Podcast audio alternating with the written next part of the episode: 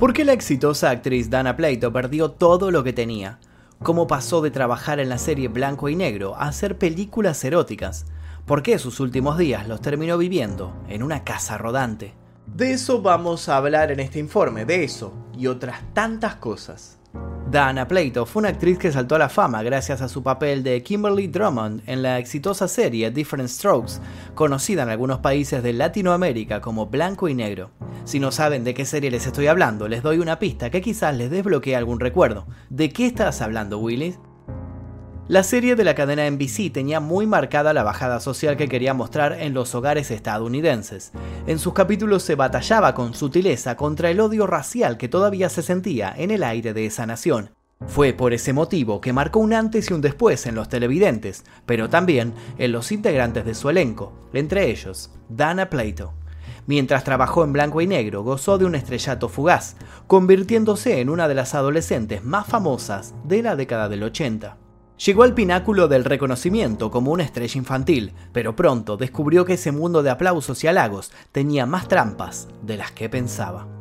Sus últimos días trató de limpiar su imagen en un programa de radio, pero todo se salió de control y terminó siendo señalada por una multitud que ya no la quería como en sus años de oro. Entre tanto desprecio, ella sabía que no podía con esta vida.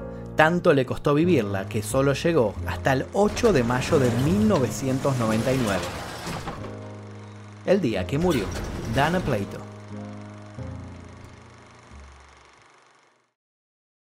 Antes de comenzar me gustaría que me comenten aquí debajo si la conocían a Dana Plato, con qué película o serie la conocieron, si la habían visto en blanco y negro o si sabían que tuvo un papel en la saga del exorcista. Bueno, si quieren saber sobre esto van a tener que quedarse mirando este video. Los invito también a dejar sugerencias sobre posibles futuros casos y sin nada más que decir les doy la bienvenida a este nuevo capítulo del día que.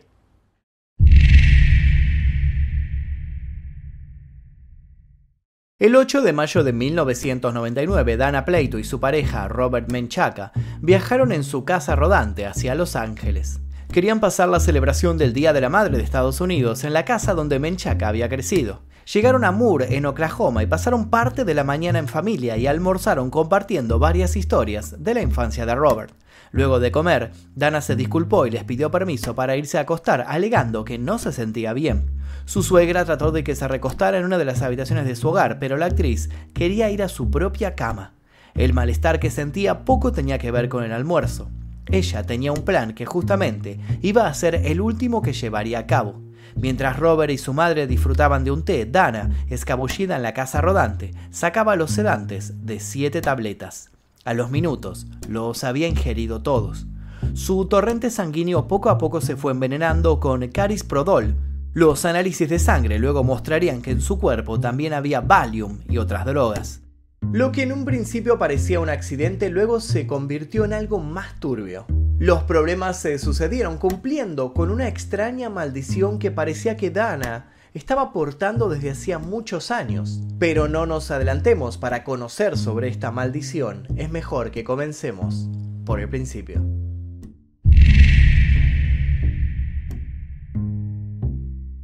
Dana Michelle Strain, más conocida como Dana Plato, nació el 7 de noviembre de 1964 en Maywood, California. Cuando abrió los ojos por primera vez, solo fue recibida por su madre biológica, Linda Strain, quien era apenas una adolescente cuando la trajo al mundo. Los primeros meses estuvieron juntas, pero la soledad y los miedos de Linda la hicieron tomar una difícil decisión, entregar a Dana en adopción. Así fue como la historia de la futura actriz cambió por completo. Dean Plato, el dueño de una empresa de camiones, y su esposa Florin se hicieron cargo de la pequeña. Allí tomó el cariño de su nueva familia y también su apellido. Su historia volvería a cambiar de camino cuando sus padres adoptivos decidieran divorciarse. Nuevamente, la pequeña Dana, que para ese entonces tenía 3 años, volvía a estar al cuidado de una madre sola. Aunque claro, esta vez el marco y las posibilidades eran diferentes. Vivían en el Valle de San Fernando con un puñado de sueños y mucho amor.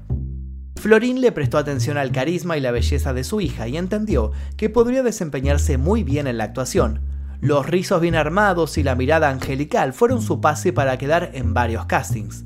Y así fue como Diana, desde muy chica, entró al mundo de la televisión. Con tan solo 7 años ya había protagonizado más de 100 comerciales. A los 11 hizo su debut en la ficción, formando parte de El hombre nuclear. La madre de Dana de algún modo era también su agente. Se encargó de que la carrera de la hija tomara un rumbo particular, para evitar que la pequeña actriz estuviera manchada por películas grotescas o fuera de su estilo, la mujer rechazó la participación de la infante en dos papeles. Son papeles que otras niñas ocuparon y que quizás conozcan. Una de ellas era Violet para la película Niña Bonita, y el segundo era para el papel de Regan McNeil en El Exorcista. Los que conocen la historia de esta última película es probable que sepan que la actriz que finalmente interpretaría a Regan también terminaría siendo víctima de una trágica historia. Si no saben de qué les estoy hablando, los invito a que vean el video sobre la maldición del exorcista que se encuentra en mi canal principal. Año tras año, Dana fue escalando en la industria y sus posibilidades fueron en aumento. En el año 1977 comenzó su camino en la pantalla grande gracias al film Regreso a Boogie Creek, una película de aventuras y suspenso que no tuvo muy buena aceptación en el público.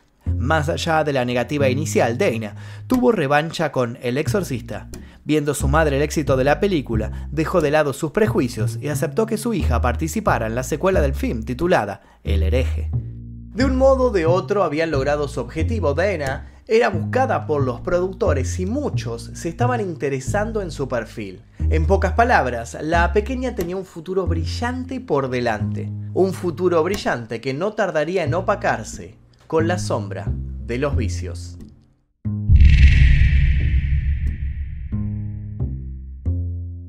Tiempo después, Dana participó del programa de talentos, The Gong Show. Allí se le abrió otra puerta cuando uno de los productores la vio y la recomendó para una serie que estaba preparando la cadena NBC. Justamente esa serie era Different Strokes, conocida en Latinoamérica como Blanco y Negro. En esa ficción Dana interpretaría a Kimberly Drummond, la hija de un millonario que había adoptado a los hijos de su fallecida ama de llaves. De esa manera cambiaba su destino para siempre y la de los televidentes. Junto a la actriz trabajaban los actores Coleman y Bridge, más conocidos por sus papeles de Arnold y Willis. En esa época Dana tenía apenas 14 años y una naciente adicción por el alcohol, la cocaína y la marihuana. Para la segunda temporada de la serie, a sus 15 años, solía presentarse a trabajar alcoholizada y los productores no sabían cómo ayudarla. Si bien detrás de cámaras demostraba varias falencias, cuando la luz roja se encendía, ella enamoraba al público. Su papel dentro de Blanco y Negro se fue haciendo cada vez más importante. Su rostro delicado, acompañado por su sonrisa característica, poco a poco se transformó en su marca registrada.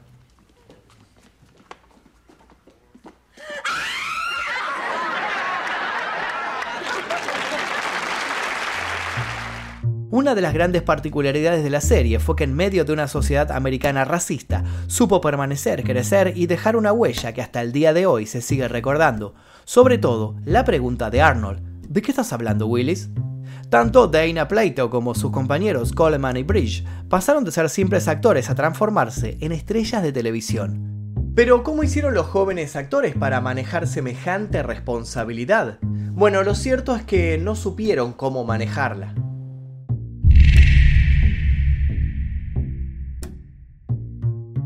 Blanco y negro era un sinónimo de buena convivencia a pesar de las diferencias.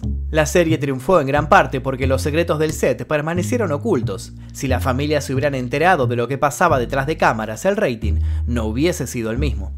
Para ser más específicos, hubo abuso de drogas, intentos de suicidio y estafas, pero algo importante que se mantuvo en el tiempo fue la famosa maldición que acompañó a la ficción. Al parecer, todos quedaron prendidos a los papeles de la serie y no pudieron destacarse en otras oportunidades actorales. El resultado de la maldición aparentemente sentenció a Dana Plato, pero también a los otros actores.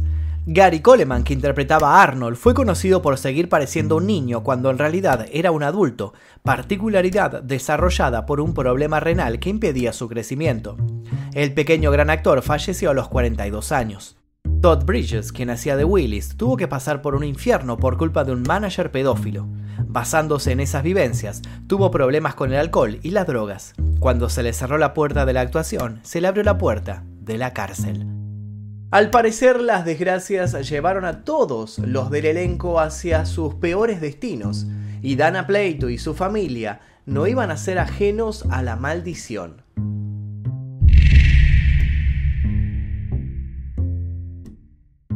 Mientras los hogares de Estados Unidos veían a una típica adolescente sonriente, la realidad mostraba otra cosa totalmente diferente. Dana era una chica depresiva, triste e insegura. Si bien gozó de la fama, la verdad fue que siempre transitó el lado B del espectáculo. El abandono, la soledad y los problemas con su madre lastimaron su psiquis hasta dejarla muy débil. Justamente por esa debilidad terminó en el camino de las drogas y el alcohol. Para que se den una idea, a sus 14 años experimentó su primera sobredosis con Valium. Como ya les adelanté, Dana y sus hermanos adoptivos de la serie estuvieron conectados desde el inicio. Por ese mismo motivo, hubo rumores donde se comentaba que ella tenía un amorío con Bridges. Lo que parecía ser solo un rumor terminó siendo verdad. Si bien ellos prefirieron mantenerlo en secreto, Bridges lo confirmó en su autobiografía titulada Matando a Willis. Lo que dijo fue algo así. Dana y yo éramos muy unidos. Todo lo que hacíamos juntos tenía algo de inocente.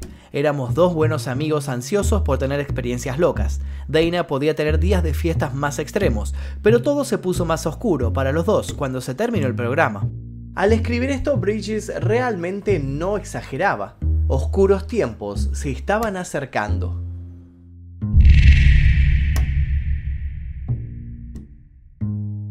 El año 1984 sería inolvidable para Dana. A sus 18 años, mientras estaba programando la séptima temporada de Blanco y Negro, quedó embarazada del guitarrista Lenny Lambert. La actriz entendió que se le acercaba un problema e intentó solucionarlo. Habló con sus jefes y les propuso involucrar su embarazo en la trama. Los productores no lo concibieron. Su papel de niña mimada y adinerada no podía traer semejante giro en la trama. Así fue que la única forma de solucionarlo fue un fugaz viaje de estudios a París. Los televidentes la esperaron, pero con el paso de los capítulos se terminaron olvidando de ella. Conrad Bain, quien interpretaba al padre de la familia, habló con ella antes de que la sacaran. Dana le dijo que estaba emocionada por convertirse en madre y que cuando tuviera al bebé nunca más volvería a estar sola. Era muy triste que ella, con ese pensamiento, llegara hasta lo más profundo de la depresión e incluso terminara arrastrando a su hijo con ella. Ese mismo año en que quedó embarazada, se casó con Lenny Lambert. A mediados de 1984 nació su hijo Tyler. Los primeros meses disfrutó de su maternidad, pero con el paso del tiempo sintió que debía volver al ruedo. Al salir a la búsqueda de nuevos papeles, se topó con que nadie quería trabajar con ella. Y así fue como, a solo cuatro años de haber dado el sí, se separó de Lambert y perdió la custodia de su hijo por culpa de sus adicciones. Mientras intentaba recuperarse, la muerte de su madre se sumó como una herida más.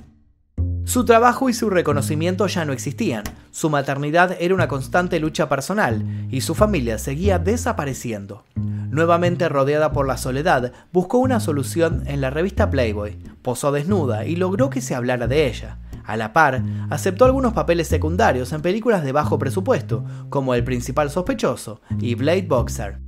Sin embargo, todavía le quedaban varios problemas por vivir.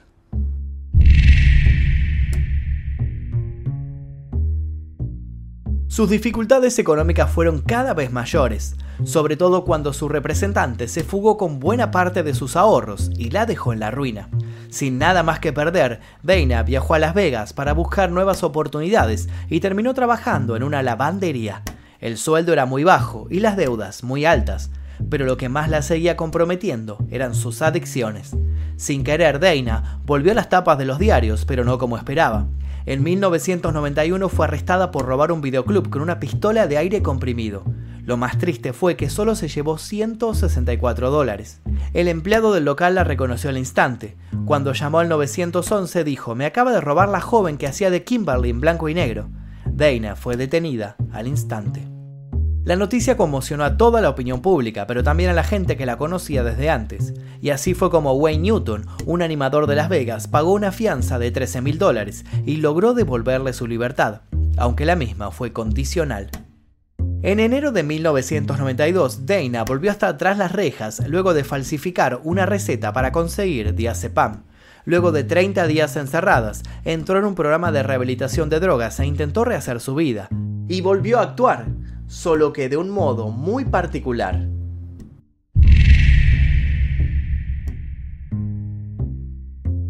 Un dato muy interesante de Dana Plato es que fue una de las primeras actrices en protagonizar un videojuego. Si bien Night Trap no tuvo el éxito que esperaban, se le considera como el primer eslabón de un ciclo increíble que luego le abrió el camino a Mortal Kombat. La utilización de personas reales en movimientos virtuales era toda una novedad en aquella época. Mientras la rehabilitación le ofrecía más oportunidades a Dana, la vida le acercó a su madre biológica. La televisión, como suele suceder, se alimentó de ese momento y su primer encuentro fue televisado. La relación continuó por un tiempo y luego de asimilar su pasado, la actriz dijo que había sido un tiempo maravilloso pero breve. Dana había trabajado en casi todos los formatos posibles, series, televisión, cine, videojuegos y revistas. Claramente era una persona que no tenía problemas con el trabajo, fue por eso que no rechazó la oportunidad de hacer películas para adultos.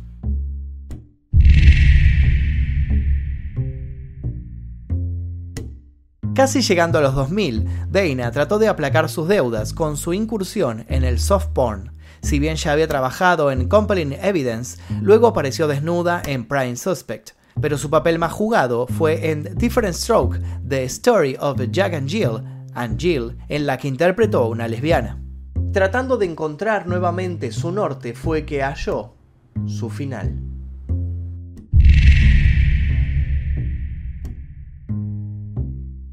Dana volvió a creer en el amor y se juntó con Robert Menchaca, quien fue su última pareja. Robert le ofreció una vida más austera y ella aceptó. Su último tiempo vivió entre la tranquilidad y la simpleza. La pareja se desplazaba y convivía en una casa rodante. Se llevaban bien, aunque Dana seguía luchando con los fantasmas del pasado. Su trabajo era variable, cada tanto la llamaban para trabajar en películas eróticas, pero nada en lo que pudiera destacarse. Su final comenzó a hacerse visible en marzo de 1999. Una ex compañera de cuarto llamada Jennifer Wegbe habló en los medios sobre Dana y no justamente con buenas intenciones. Según ella, la actriz le había robado dinero para comprar cocaína. También contó que cuando no estaba viviendo entre platos sucios, estaba mendigando en Hollywood.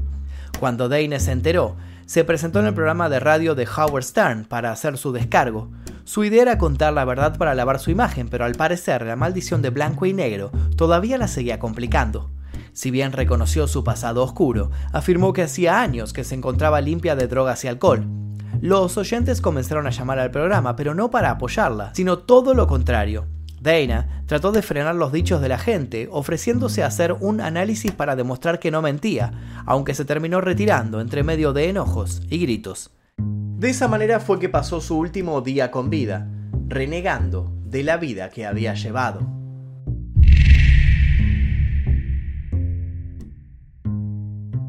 Al día siguiente, Dana y su pareja emprendieron viaje rumbo a Los Ángeles. Al ser un día festivo por el Día de la Madre, se acercaron hasta Moore, en Oklahoma, para saludar a la madre de Robert. Durante la reunión, Dana se retiró para acostarse en la cama de su casa rodante. Y es así como nuestra historia vuelve al principio. A los minutos estaba muerta. La autopsia reveló que había ingerido calmantes y un relajante muscular muy fuerte. Su pareja Robert Menchaca le dijo a la policía que Dana se sentía mal y tomó Lortab y Valium antes de quedarse dormida. Su muerte fue primeramente tratada como un accidente, pero terminó siendo declarada como un suicidio. Ante ese final, todos apuntaron en contra de Stern y su programa de radio, pero él negó que la entrevista hubiese contribuido a la muerte de la actriz.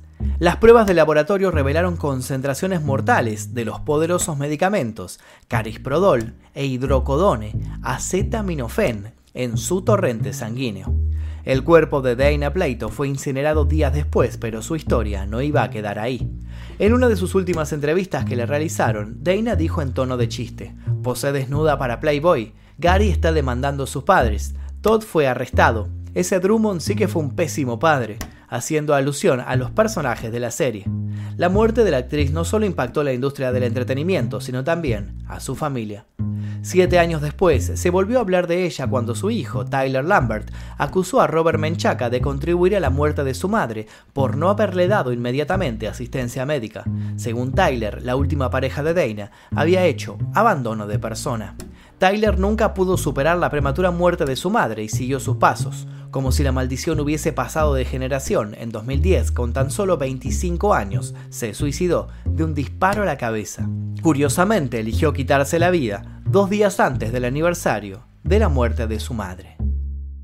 Y hasta aquí el video del día de hoy, espero que les haya interesado la historia de Dana Plato, una historia muy triste realmente, como varias de las historias que hemos conocido en este canal sobre famosos artistas de Hollywood. Quiero que me cuenten aquí debajo si la conocían, cómo la habían conocido y si tienen algo más para aportar sobre este caso en particular, también los invito a dejar sugerencias para posibles futuros videos en este canal. Y sin nada más que decir, me despido, mi nombre es Magnum Mephisto y esto fue El Día Que...